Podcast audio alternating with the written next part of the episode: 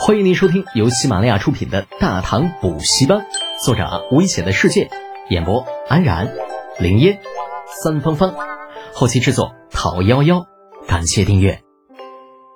第三百二十二集，心黑手狠不要脸。援助，松散干部不由自主的哆嗦了一下，还没开口就已经被敲诈到了不知多少好处，谁还敢要你的援助啊？那个。援助就不用了吧，毕竟是我们吐蕃内部的事情，怎么好意思麻烦您？怎么看不起我啊？李浩翻脸比翻书还快呢，脸一沉，威胁老子的是你们，求老子的也是你们，合着你们是来耍老子玩的吧？啊？呃，没有没有，这怎么敢呢？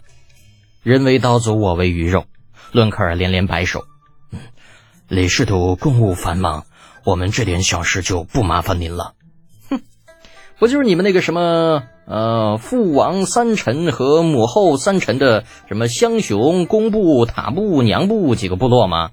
土鸡瓦狗一样的东西，那说他们是麻烦，有点太抬举他们了。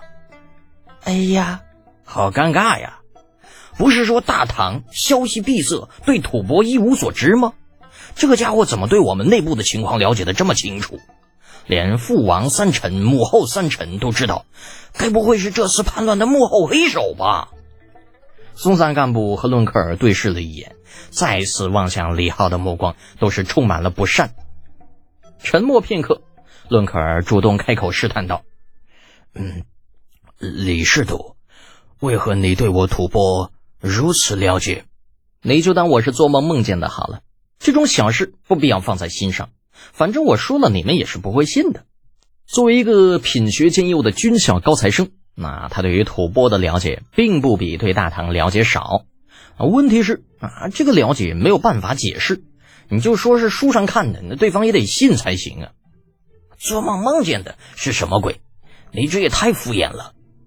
伦克尔嘴角抽了抽，无奈道：“李师徒，这个理由似乎并不能让人信服。信不信无所谓。”反正我也没打算让你们信。这一次，李浩连敷衍都懒得敷衍了，摆摆手道：“关键问题呢，还是在援助上。如果你们不接受，就把我要的好处都拿来。以后呢，你走你的阳关道，我走我的独木桥。以前的事情啊，就当做什么都没有发生。”那松三干不急了：“那怎么行？”李浩这分明就是想空手套白狼啊！拿钱不办事儿。若真是照他说的去做。买命钱送到之后，评判什么的也就跟松散干部没有啥关系了。论克尔也知道自己一方没得选，苦笑一声道：“啊，李师徒，还是说说你们能给我们什么援助吧。我可以向你保证，只要占卜能够夺回王位，吐蕃一定会成为大唐最忠诚的属国。”嗯，聪明的选择。李浩打了个响指，目光扫过略显稚嫩的松散干部。意思很明显，小子，跟你叔叔多学着点随后又道：“不过忠诚不忠诚也就那么回事你那么一说，我也就那么一听。毕竟有句话说得好啊，国家与国家之间没有永远的朋友，只有永恒的利益，对吧？”呃，这伦克尔咧咧嘴，要不要这么直接？这家伙到底会不会谈判？尴尬的气氛中，占了主场优势的李浩继续说道。既然亲王已经做出了选择，赞普也没有反对，那么我就说一下援助的事情。作为邻国，直接出兵帮你们平定叛乱是不可能的。别急着打断我啊！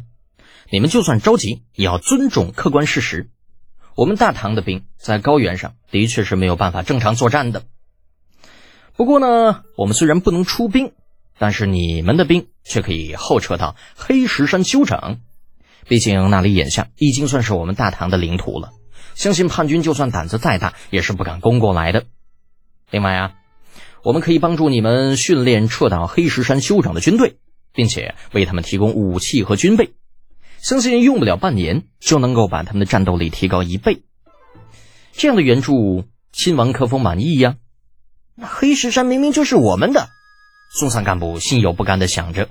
论克尔想了想。觉得事情不会那么简单，呃，满意，只是不知道我们又要付出些什么。经过几次的接触，他很清楚，李浩这人虽然表面上一副人畜无害的样子，可事实上这家伙并不输那些个大唐朝堂上的老狐狸半分，甚至还犹有过之。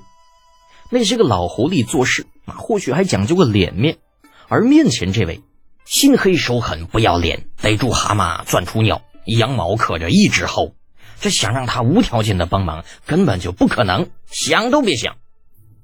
李浩并不知道自己在对方的心里已经被打上了不要脸的标签啊！当然了，就算知道了也不会在乎的，反正虱子多了不痒，债多了不愁嘛。呵呵一笑道：“嗯，呵呵。”论克尔亲王是明白人，其实说起来啊，经过之前的事情，我们也算是朋友了。朋友之间不应该再谈好处的。论克尔暗暗翻了个白眼儿，我心里就是个锤子啊！不过话说回来呀。李浩刚刚说的那些个话，对他还是蛮有吸引力的。就算抛开收容溃兵、训练军队这两项，单单提供武器和军备这一点，就让他无比的满意。在吐蕃，工匠那都是极度匮乏的高技术人才。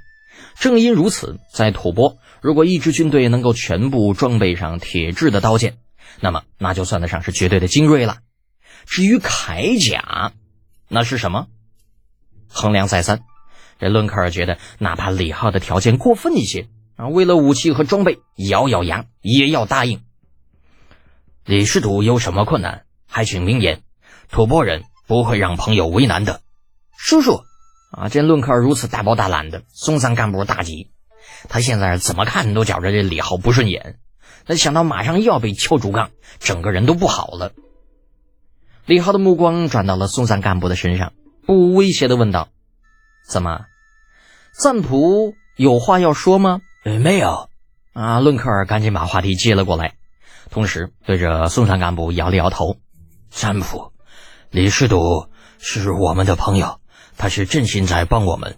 见松散干部重新闭上了嘴巴，李浩耸耸肩膀叹道：“哎呀，我这个人最大的优点就是喜欢帮助别人，毕竟助人为快乐之本嘛。”更不要说我们还是朋友，只不过就知道这货不会有什么好心啊！听到“只不过”三字，伦克尔的心中刚刚对李浩升起来的一丝丝好感，顿时烟消云散。只不过亲王应该知道啊，我大唐松州粮食产量有限，就算在正常情况下，都需要从其他州府调运粮食过去，更不要说接下来还要接收大批贵国的溃兵。我们总不能接收了他们，再让他们都饿死吧？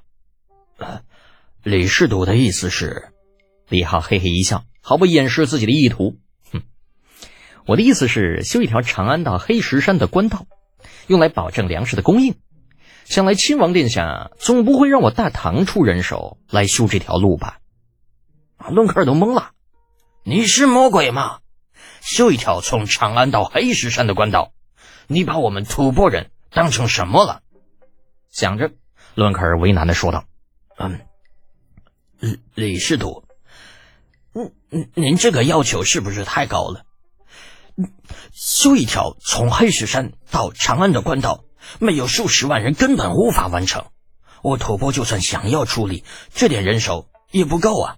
啊，这个亲王不必担心呐，我们有新工艺，修路完全不用那么多的人手。”如果你不相信，可以去长安城的东门外去看一看，那里正有官道在施工。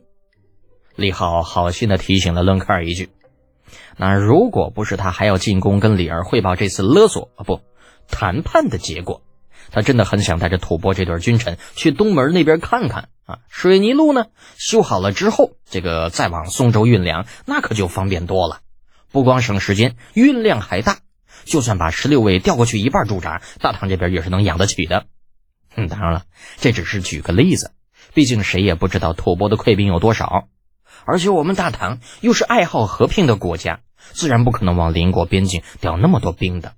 又不是想要打仗，弄那么多兵放在松州干什么呢？东宫御书房，在李二即将失去耐心的时候。李承乾与李浩两个臭味相投的家伙终于出现了。一番见礼之后，伟大的帝国主义头子李二皇帝陛下不动声色的问道：“怎么样啊？可知道那些吐蕃人到底在打什么主意？对视了一眼，李承乾上前一步：“父皇，吐蕃赞普打算献上战马五千匹，奴隶一万人，外加黑石山一带的领土，来感谢您的庇护。”什么？李儿有点不相信自己的耳朵。在昨天之前，那些个吐蕃人还嚣张的威胁要兵临长安，这怎么一转眼就怂成这个屌样了？你们两个臭小子，该不会是在骗朕吧？李承前很满意老头子的惊讶表情，心中暗自得意，表面上却是诚惶诚恐。父皇，儿臣就是有天大的胆子，也不敢骗您呢。那吐蕃赞普已经深刻的认识到自己的错误。并且为自己嚣张的行为向您致以最诚挚的歉意。哦，对了，此番他主动留下当人质，在答应的东西没有送到长安之前，绝不会擅自离开。啊，听着儿子的汇报，李儿总是觉得怪怪的，心中一动，问道：“你们两个该不是玩的时候屈打成招吧？否则那吐蕃赞普怎么可能态度转变的如此之快呀？”父皇，你想到哪里去了？儿臣和德简真的没有动他们一根汗毛，就是承诺庇护他们和那些溃兵，顺便给他们提供武器装备，以及帮他们训练士兵。你们两个是猪脑子吗？这他妈还不如屈打成招好不好？这屈打成招最多是被下面那些个不明是非的御史言官弹劾一下，可是庇护吐蕃赞普，外加他手下的溃兵，还提供武器和装备，这算什么？养虎为患吗？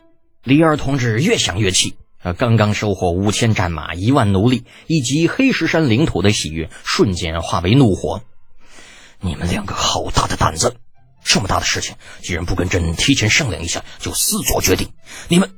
那眼瞅着李二就要发飙了，李浩连忙拉了李承前一把，把话头接过：“呃，陛下，臣有话说。”李二把眼一瞪：“你还有什么好说的？”成事不足，败事有余的东西，这么长时间怎么就不知道长进呢？啊，就不能让朕省点心吗？嗯，陛下，您一定是在担心养虎为患吧？李浩摸着鼻子，面对李二，那压力不是一般的大。细数华夏历史上五百五十九位帝王，李二绝对是能够排进前十的存在。要忽悠他，可比忽悠松散干部困难多了。李二哼了一声。看来你还没有真傻到是非不分。但你既然知道养虎为患的道理，为何还要明知故犯？陛下，说到养虎为患，吐蕃残部在我大唐境内驻扎，粮食却由我们供应。一旦发现有二心，只要我们断了他们的粮草供应，立刻就能让他们变为病虎。所谓虎落平阳被被被……李浩说到一半，突然顿住了。眨巴着无辜的眼睛看着李二，为什么？李二脸黑的跟锅底似的，混账东西，怎么不说了？到底背什么？李承前见势不对，连忙救场。父皇，德简不是那个意思，他的意思是，呃，龙游浅滩。咦，好像跟刚刚没有啥区别哦。李承前尴尬的挠挠头，主动的闭上了嘴巴。你们这两个不学无术的东西！想气死朕不成啊！啊！李浩与李承前对视了一眼，弯腰低头缩脖子。这个节骨眼上，多说多错，越描越黑，还不如啥都不说，等李二陛下气儿消了也就好了。半个时辰之后，李二同志终于骂累了，接过林喜递上来的茶。嗯，接着说，怎么回事？呃，是。李浩不敢再继续之前的话题，跳过断粮那一段。嗯，臣是这么想的，就留下吐蕃残部，对于我们来说，好处是可以更好的了解吐蕃人是如何作战的。另外，我们还可以驱虎吞狼，迫使吐蕃与吐谷浑交恶。最后，如果操作得当，我们或许可以得到一支吐蕃骑兵，也说不定。李二没好气的哼了一声，异想天开。你当吐蕃人都是傻子，任你摆布不成？事在人为呗，得之我幸，失之我命。啊！李承前见老头子已经消气儿了，往前凑了凑。再说，吐蕃人也不是白在我们的地盘上驻扎，他们还要负责修一条从黑石山到长安的水泥路呢。所以，就算他们不听咱们摆弄，咱们也不亏，对不对？啊！李二都无语了，这都什么跟什么呀？是朕老了，还是这个时代的年轻人路子太野了？本集播讲完毕，安然感谢您的支持。